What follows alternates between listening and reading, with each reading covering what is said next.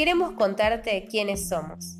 Emocionarte es un proyecto que busca ayudarte a sobrellevar tus emociones durante la pandemia, con informes y artículos que te ayudarán a entender cómo sentirte e identificar las distintas emociones, aquellas que son positivas y otras no tanto, enseñándote sus consecuencias.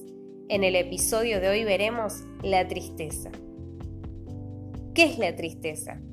Es la reacción ante una pérdida, situación adversa por la que nos vemos superados. ¿Qué nos causa la tristeza? La pérdida de una persona, objeto o objetivo valioso. La vivencia de una situación adversa. Aún la tristeza genera errores en los procesos del pensamiento.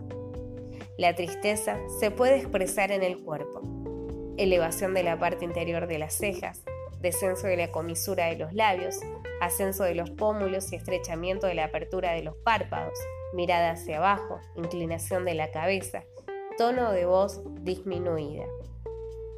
Desde emocionarte te aconsejamos a pedir ayuda a tiempo, hablar de tu situación, rodearte de personas y por sobre todo, creer que se puede salir de la situación de la que te encontrás.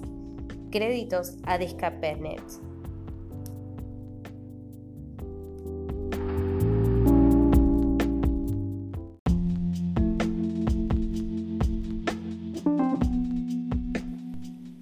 Queremos contarte quiénes somos.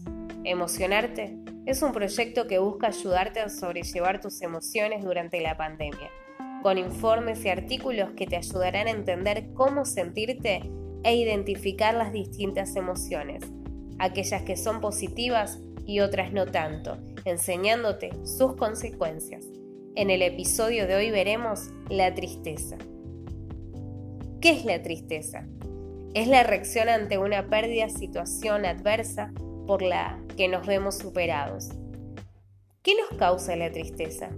La pérdida de una persona, objeto o objetivo valioso. La vivencia de una situación adversa. Aún la tristeza genera errores en los procesos del pensamiento. La tristeza se puede expresar en el cuerpo. Elevación de la parte interior de las cejas, descenso de la comisura de los labios, ascenso de los pómulos y estrechamiento de la apertura de los párpados, mirada hacia abajo, inclinación de la cabeza, tono de voz disminuida. Desde emocionarte te aconsejamos a pedir ayuda a tiempo, hablar de tu situación, rodearte de personas y por sobre todo, creer que se puede salir de la situación de la que te encontrás. Créditos a Discapenet.